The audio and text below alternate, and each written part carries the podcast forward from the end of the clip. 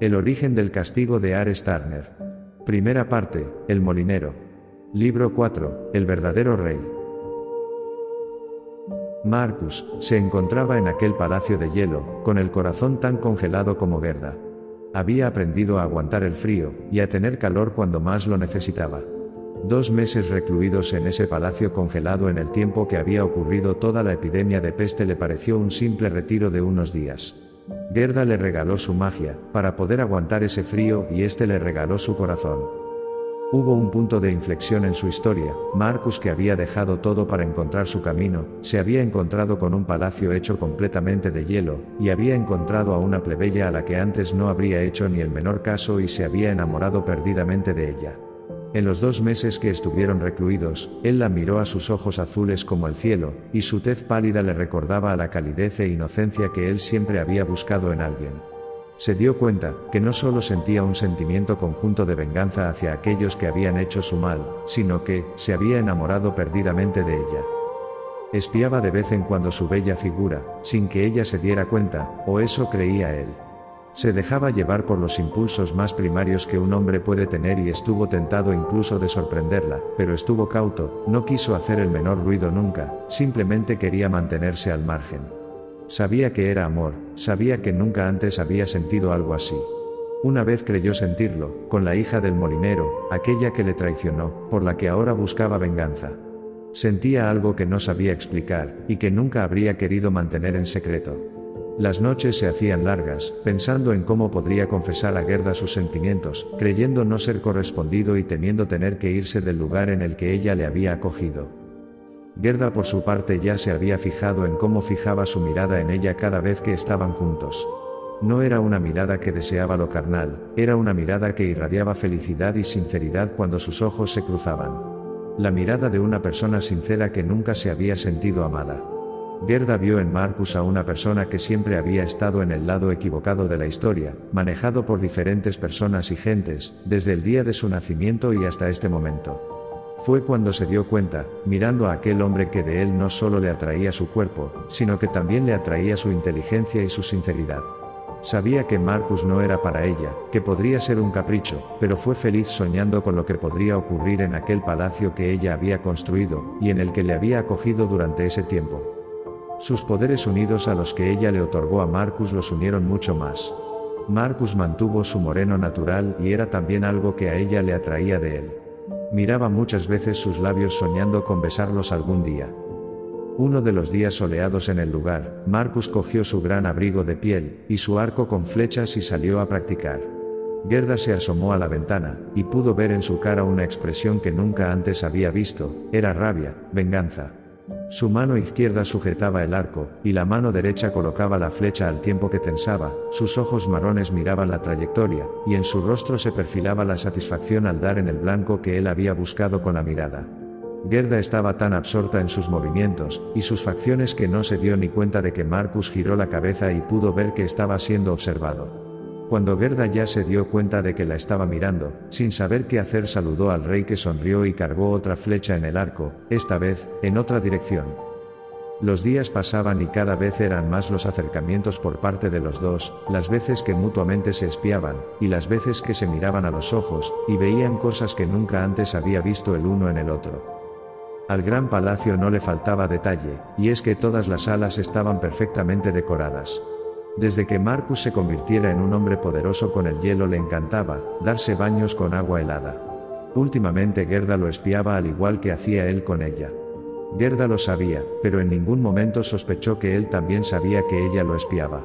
Él se sentía dichoso, sabía que una mujer que le gustaba le espiaba mientras se bañaba y cada vez que notaba su presencia, más se mostraba ante ella.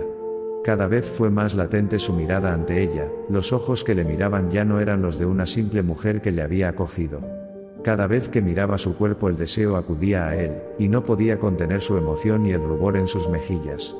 Ella, sin embargo, sabía ocultarlo mejor. Gerda se miraba en el reflejo de uno de los muros de su palacio y jugueteaba con su pelo, mientras tanto Marcus la observaba, sentía la necesidad de acercarse en silencio y rozarla. Su mente divagaba observando a Gerda, creyendo un imposible. Su cuerpo pedía más, su mente quería pararlo, pero se sorprendió acercándose, adelantando sus manos a sus pensamientos e intentando tocar la pequeña cintura de aquella mujer que invadía sus sueños. Por fin llegó a donde ella estaba, sus manos tocaron los ropajes de Gerda y ésta se dio la vuelta sorprendida. Se miraron a los ojos, los azules ojos de Gerda penetraron en la mirada oscura de Marcus. Sin mediar palabra alguna, los dos se acercaron poco a poco, Gerda se dio la vuelta sinuosamente, y sus labios se encontraron a medio camino. Marcus la apostó contra el gran muro de hielo que comenzó a derretirse con el calor de los cuerpos que ahora mismo estaban juntos. Se besaron, juntos cayeron al suelo despacio y se quitaron la ropa. Por primera vez en la existencia de Marcus, hizo el amor con una persona que no había sido impuesta por voluntad de unos y de otros. Besó sus pechos y no quiso despegarse de ahí. Gerda gritaba y arañaba la espalda de Marcus. Sus corazones, que estaban condenados a ser congelados por toda la eternidad, ahora latían al mismo tiempo y aunque para ellos el frío era la forma de vida, su cuerpo desprendía tanto calor que el hielo sobre el que estaban comenzó a evaporarse. Reían, se besaban y volvieron a retozar, recuperando todo aquel tiempo perdido que habían estado en ese palacio amándose en secreto. Marcus se levantó del jergón en el que se habían tumbado la segunda vez y Gerda observó su espalda, marcada por sus uñas. Ella rió, pues parecía que venía de una batalla campal. Acto seguido se abalanzó sobre él mientras éste se vestía, y le susurró un te quiero al oído. Marcus, vistiéndose de nuevo se dio la vuelta, le dio un beso en los labios que fue correspondido, y por ella y en voz alta le gritó te amo. A partir de ese día se convirtieron en unidad, siempre que tenían la ocasión, entre los preparativos para su venganza volvían al jergón, y hacían el amor para después quedarse dormidos, abrazados, sin nadie que les interrumpiera.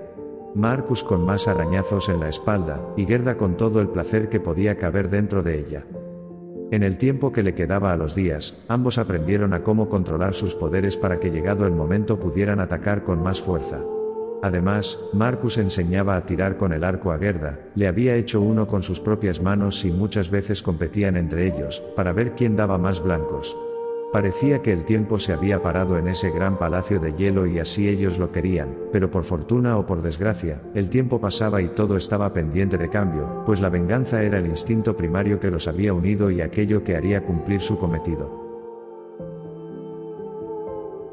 Un hombre andaba solo por las calles de Trier y hablaba a gritos, asustaba a los pocos transeúntes que había.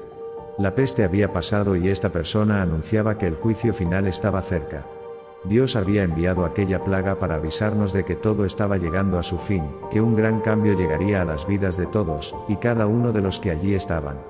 Era un hombre bajito, con barba y con ojos azules. Las canas comenzaban a asomar en su cabeza, y estaba claro que en sus momentos de juventud habría podido llegar a ser atractivo. Lucía una dentadura propia de una mala alimentación. La gente del pequeño pueblo le conocía, se decía que venía de una buena familia, pero que se echó a perder tras haber mantenido relaciones con una mujer mucho más joven que él, siendo infiel a su propia mujer y provocando la desdicha en su familia. A nadie le extrañaba que aquel loco estuviera diciendo aquellas barbaridades, realmente, al perder a su familia, enloqueció. La gente se apartaba de su camino, pero había dos figuras que se mantuvieron impasibles, una delante de él y otra detrás. Las dos figuras que se mantuvieron impasibles iban ataviadas una con túnica blanca y otra con túnica negra. La figura con la túnica negra permanecía delante de él, y habló en voz alta para que todos le escucharan, y para que aquel perturbado de la vida se callara. ¿Cuán grande es tu sufrimiento para tener que andar por las calles mendigando que unos pobres infelices te hagan algo de caso? Se dirigió al hombre que no cesaba en su empeño de anunciar el apocalipsis.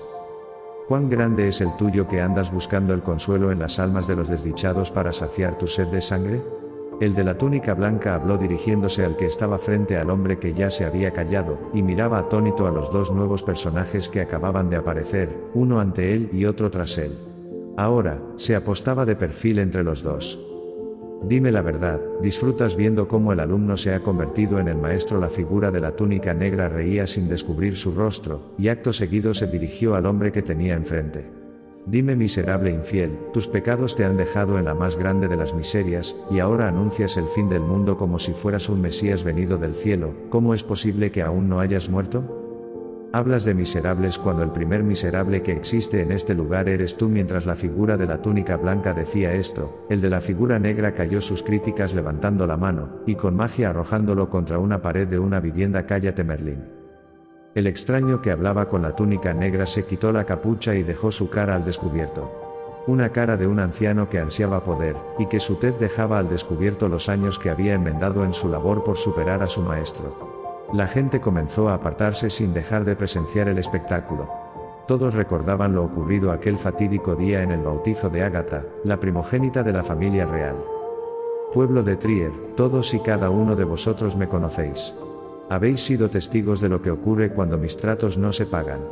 Y hoy vengo a saldar otra deuda. Este pequeño miserable, este ladrón me pidió consejo en el amor, y yo le entregué a la mujer que quería, pero por capricho del destino no recibí el precio que yo había pedido. Valiente hijo de perra murmuró el hombre interrumpiendo a Rumpelstiltskin. Controla tu lengua sucio asqueroso. Continuó su relato. Estad al tanto, gentes humildes de Trier, este hombre, me pidió que le entregara el amor de la chica a la que él sedujo y la que le trajo su perdición. A cambio, le pedí que me regalara el primer fruto de su amor verdadero, pero claro, todos sabemos cómo acabó esta historia. Después de mucho tiempo intentando engendrar, finalmente la madre murió en el parto, llevándose consigo al bebé que acababa de nacer. Yo no pude hacer nada, no sabía que sollozaba. Silencio. Rumpelstiltskin le cortó. Podrías haber hecho muchísimo más y yo ahora tendría a ese niño y tú seguirías siendo feliz, pero ni tú eres feliz, ni yo tengo al niño. ¿Qué es lo que habrías hecho con el niño? Realmente no es de tu incumbencia, hicimos un trato y tú, lo has roto, últimas palabras? Sin darle tiempo a abrir la boca, Rumpelstiltskin sacó de la túnica una daga de acero rojo, y se la clavó en el pecho tantas veces como creyó necesario. El hombre cayó al suelo y en el momento Rumpelstiltskin se acercó a Merlín que se recuperaba en ese momento del golpe que antes había sufrido. Maestro, espero que vuestra merced esté orgulloso de lo que ha llegado a ser su alumno. Acto seguido desapareció en una nube de humo dejando el cadáver a la vista de todo el mundo y mientras el humo negro se iba, la voz de Rumpelstiltskin resonaba en todo el lugar esto ha ocurrido para que todo el mundo sepa lo que ocurre cuando un trato con Rumpelstiltskin se rompe. Tras esto, Merlín también desapareció.